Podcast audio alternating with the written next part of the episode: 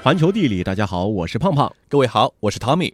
俗话说，冷在三九，热在三伏。一年中最热的那些日子，如何应对火辣阳光的持续炙烤？生活在现代的我们，大可一边吹着空调，一边喝着冷饮，充分享受科学技术的馈赠。然而，如果是生活在古代，应对热浪的方法，恐怕就只有坐在树荫下，手拿扇子慢慢摇了。是啊。说起来，炎炎夏日里，扇子呢应该算得上是最环保、最实惠的纳凉工具了。它不需要用电，最是节能，也没有什么污染、碳排放，对环境呢不会有任何影响，也不像空调那样吹多了还会影响到身体的健康。那么扇子是怎样演化出来的呢？它有着怎样的身世？那今天我们就和大家一起来聊一聊扇子的历史。扇子在中国的起源啊很早。可由于其本身轻薄易损的特性，导致难以保存，所以说我们就只能从文字中去窥夺它的起源了。东汉《说文解字》中有这样的记载：“煞，煞蒲，瑞草也。尧时生于庖厨，山属而凉。”煞这种植物啊，和现在的蒲葵类似，叶连柄可以长达两米。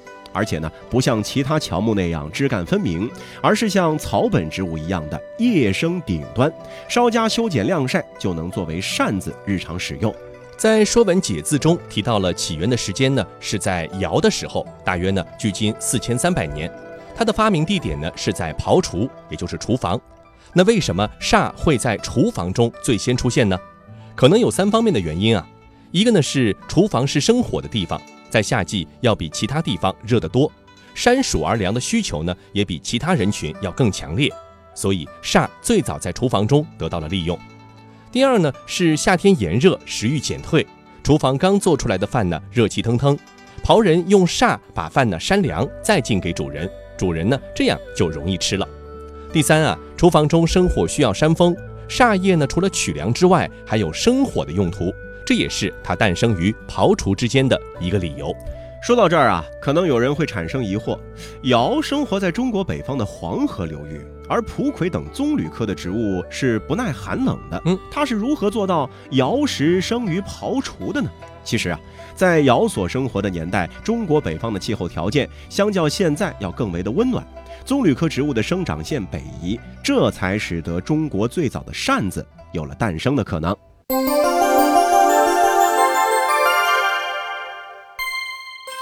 说到“扇”这个字，其实它最初的意思跟用来扇风的扇子没啥关系。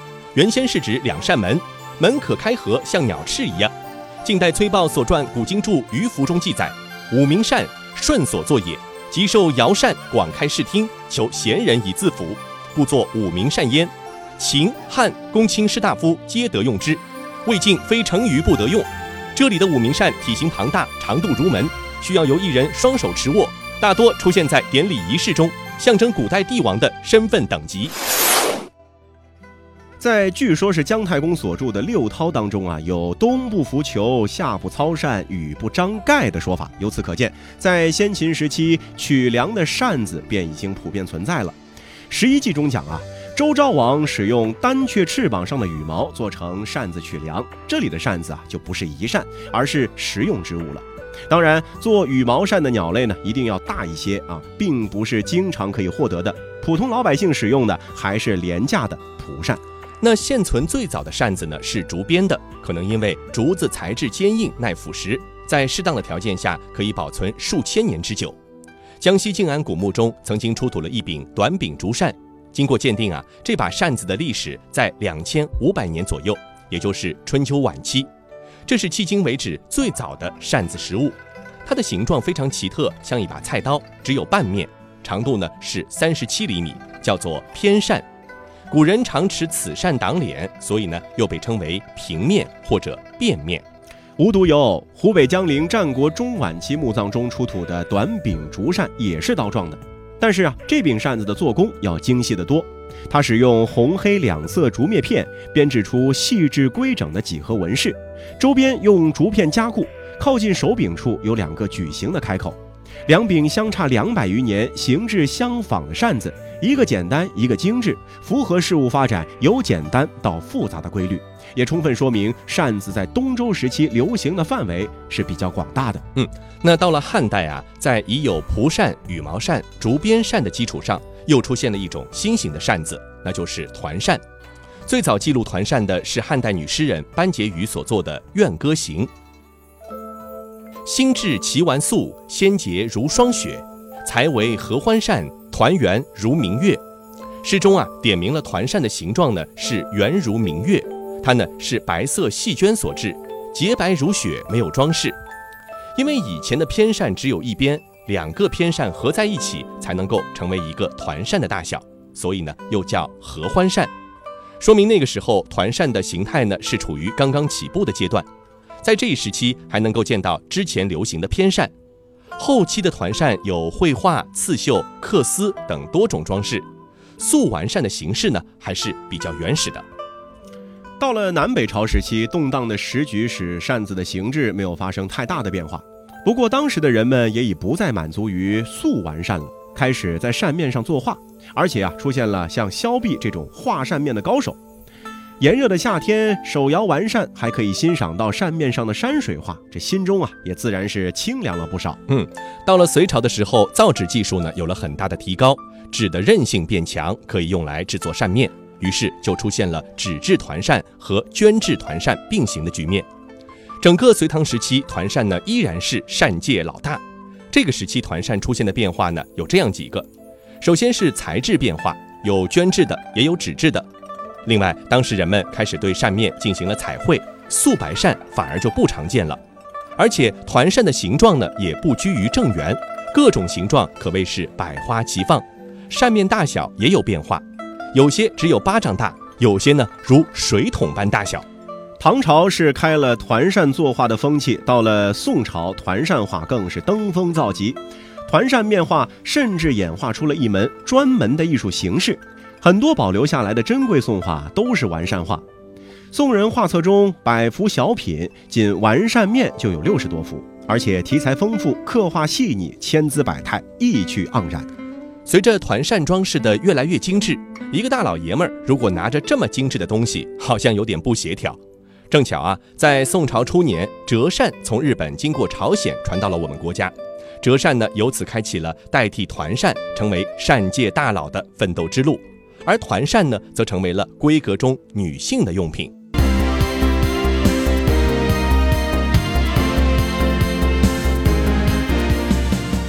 北宋邓春在一部关于中国画史的著作中提到，当时北方有一种高丽扇，用压青纸做成，可以折叠，上面还会有图画。这里所说的高丽扇其实并不准确，实际上这是从日本传过去的日本扇。折扇在日本被称作蝙蝠扇，据说是神宫皇后三寒征伐时见到蝙蝠翅膀而发明。折扇传入中国后，很快就被中国人所接受，并根据其形状称之为折叠扇、巨头扇或者撒扇。江苏武进有一座南宋墓中出土过一件黑漆梳妆匣。上面呢画着一个手执折扇的侍女，扇子有五档扇骨，白色的扇面上还会有花鸟。南宋吴自牧的《孟良录》中说，当时都城临安已设有专门卖扇子的周家折叠扇铺，说明啊，宋代已经能够自制自销这种折扇了。不过宋元间使用折扇的人呢还不算多，所以明代陈廷在《雨山墨谈》中说，元初东南时有持巨头扇者，人皆讥笑之。我朝永乐初时有持者。明代啊，折扇之所以能够广泛流行，据说呢和明成祖朱棣的大力提倡有关。近年来，在明代藩王墓里呢，也是时有折扇出土，可以与之相互印证。明代制扇作坊是遍布各地，那其中最有名的有杭扇、吴扇、川扇、歙扇、青阳扇、溧阳扇、武陵夹沙扇、金陵柳氏扇等等。扇骨扇面制作精良，各有名家。扇面书画广泛流行，深受文人墨客喜爱，还衍生出了像扇带、扇坠、扇盒等附属扇子的工艺品。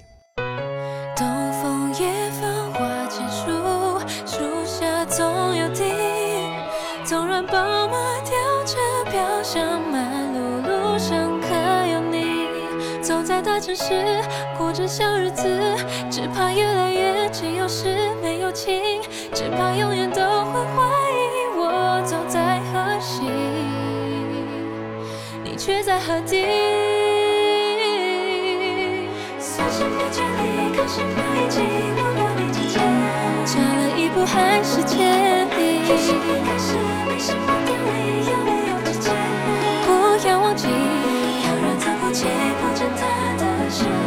愿无意不要我的你，春花陪我在这里，一个人等着更美丽。哦秋月在哪里？一个人等着爱你。众里寻他千百度，万里无故事。只要你在等过着小日子，想着大迷思，只怕越来越只有事没有情，只怕永远都会怀疑我走在何西，你却在何地？算什么距离，靠什么爱情，我和你之间，差了一步还是千里。有什么开始，没什么道理，有没有之间？不要忘记，有人走过去，不见他的事。slow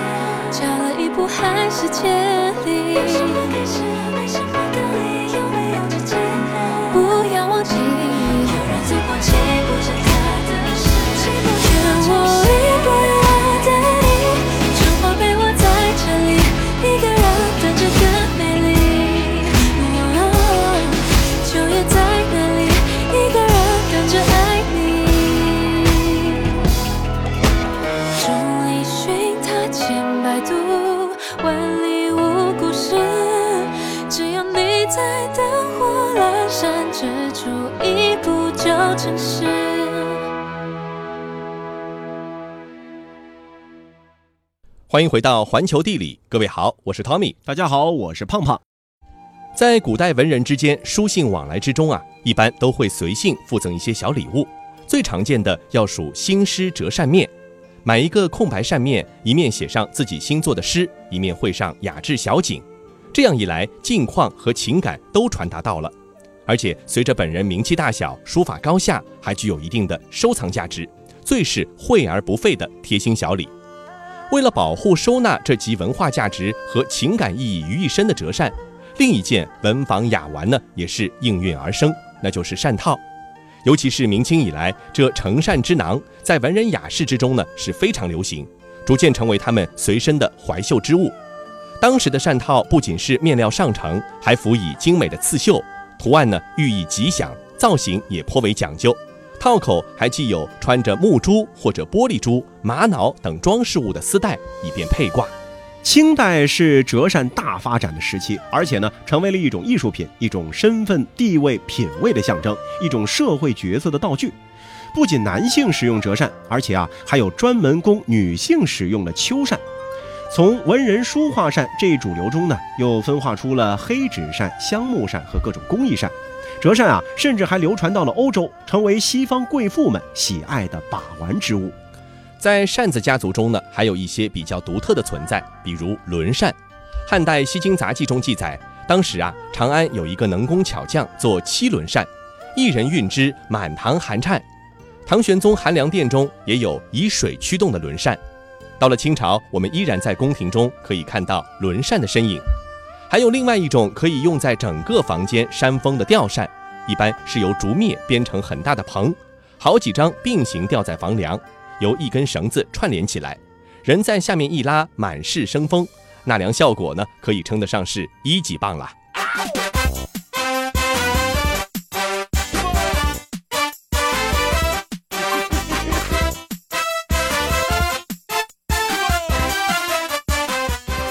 这夏季啊，除了炎热，强烈的紫外线呢，也很容易就把人给晒黑。所谓一白遮百丑，一黑毁所有。爱美人士个个都是武装到牙齿，各种防晒产品也是一应俱全。那么本来肤色就深的黑种人呢，很多人可能以为他们与生俱来是有防晒基因的，没有被晒伤或者晒出皮肤癌的风险。其实啊，这是一个缺乏科学依据的误解。尽管深色皮肤呢，的确要比浅色皮肤能够提供更多抵抗紫外线的保护，但是没有人能够免受阳光造成的影响和伤害。所以啊，跟我们一样，黑人也可能被晒得比原来更黑。事实上啊，黑人尤其是黑人女性们，在对待被晒黑这件事情上，和浅肤色的人并无二致。既有不喜欢被晒得更黑的，也有乐意在沙滩上长时间沐浴阳光，以追求更深肤色的。行走小百科，不管什么人被晒之后都会变黑，其中最基本的原理就是皮肤上的黑色素会随着阳光的照射而增加，而肤色较深的人，包括非洲黑人、拉丁美洲人、亚洲人等，都会自然产生比白人更多的黑色素。黑色素不单单改变肤色，它还能够吸收紫外线，以保护我们不被晒伤。因此，理论上肤色越浅的人就越容易被晒伤。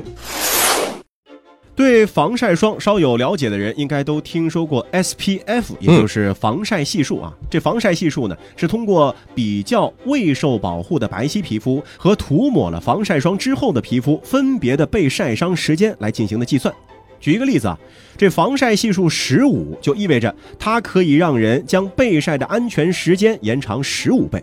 也就是说啊，如果一个人的皮肤在太阳下晒十分钟会变红，那么涂抹了 SPF 十五级别的防晒霜之后呢，这个时间将会延长到一百五十分钟。据了解啊，深肤色黑人自带的天然皮肤保护因子呢，相当于是十三级的 SPF，能够过滤掉两倍于浅肤色的紫外线辐射。虽然说黑人不容易被晒伤，但是他们同样容易受到阳光的伤害，比如产生晒斑和皱纹，甚至晒出皮肤癌。在美国皮肤病学会的一次会议上，来自辛辛那提大学的研究人员公布了他们的研究结果，表明啊，深色皮肤的人事实上比浅色皮肤的人更容易死于皮肤癌。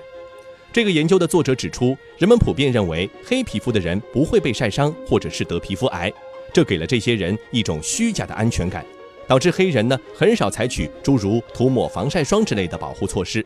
同样，他们也很少有人会定期检查皮肤癌的迹象。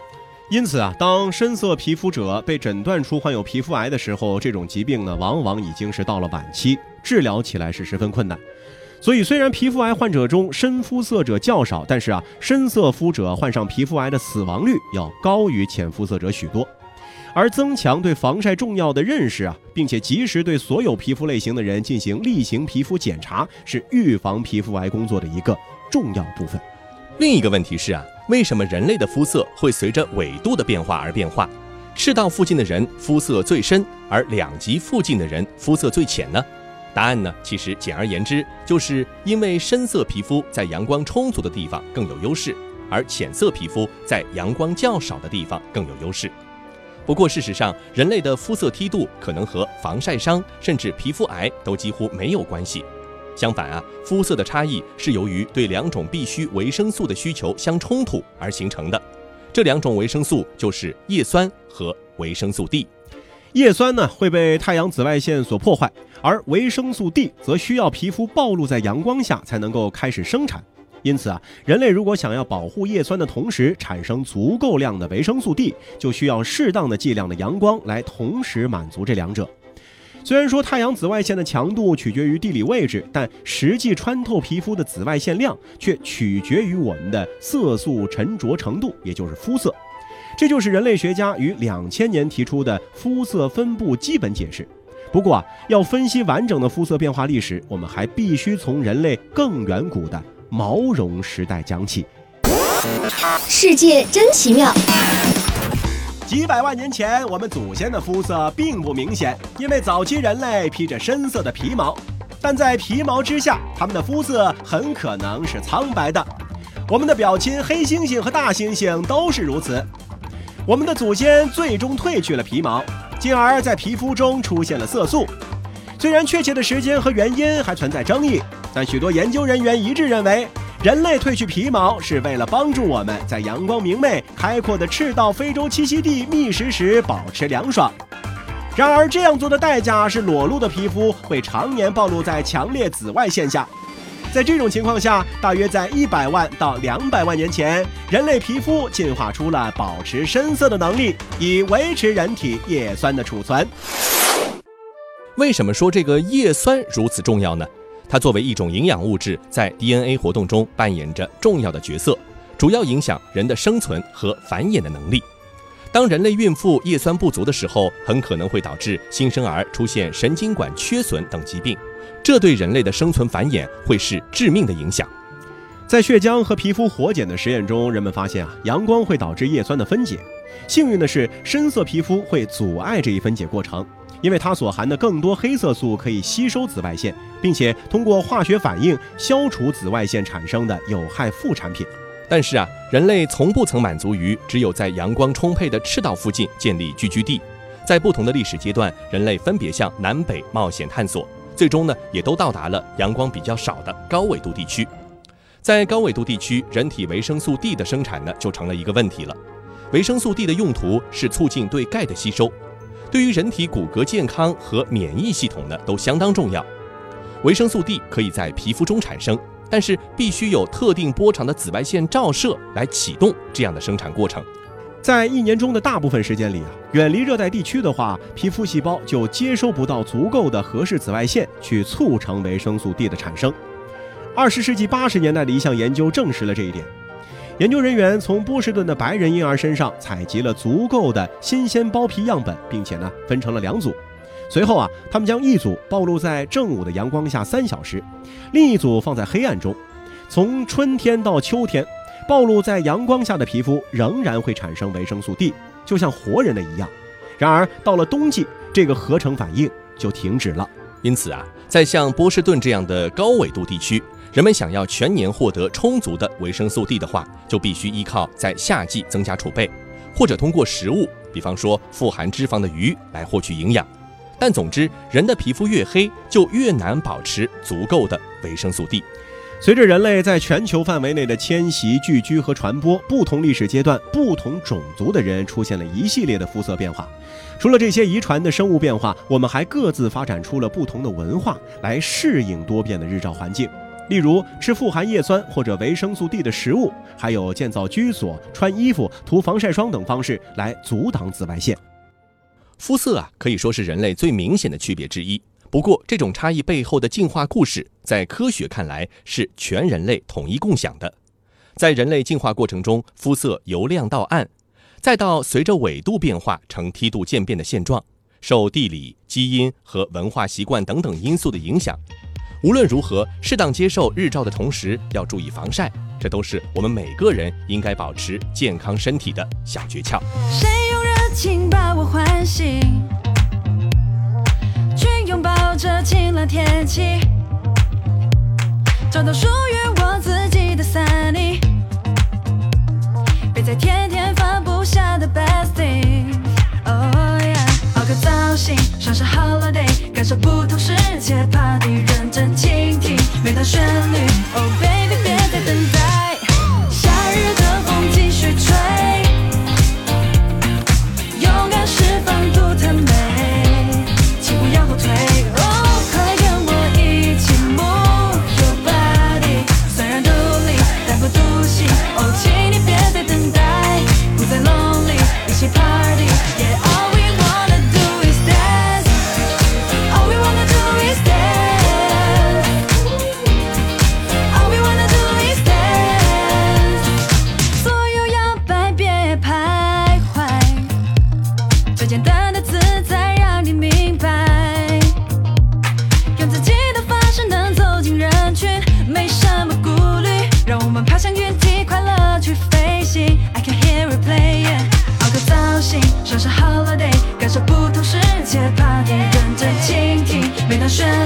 Oh, baby. baby.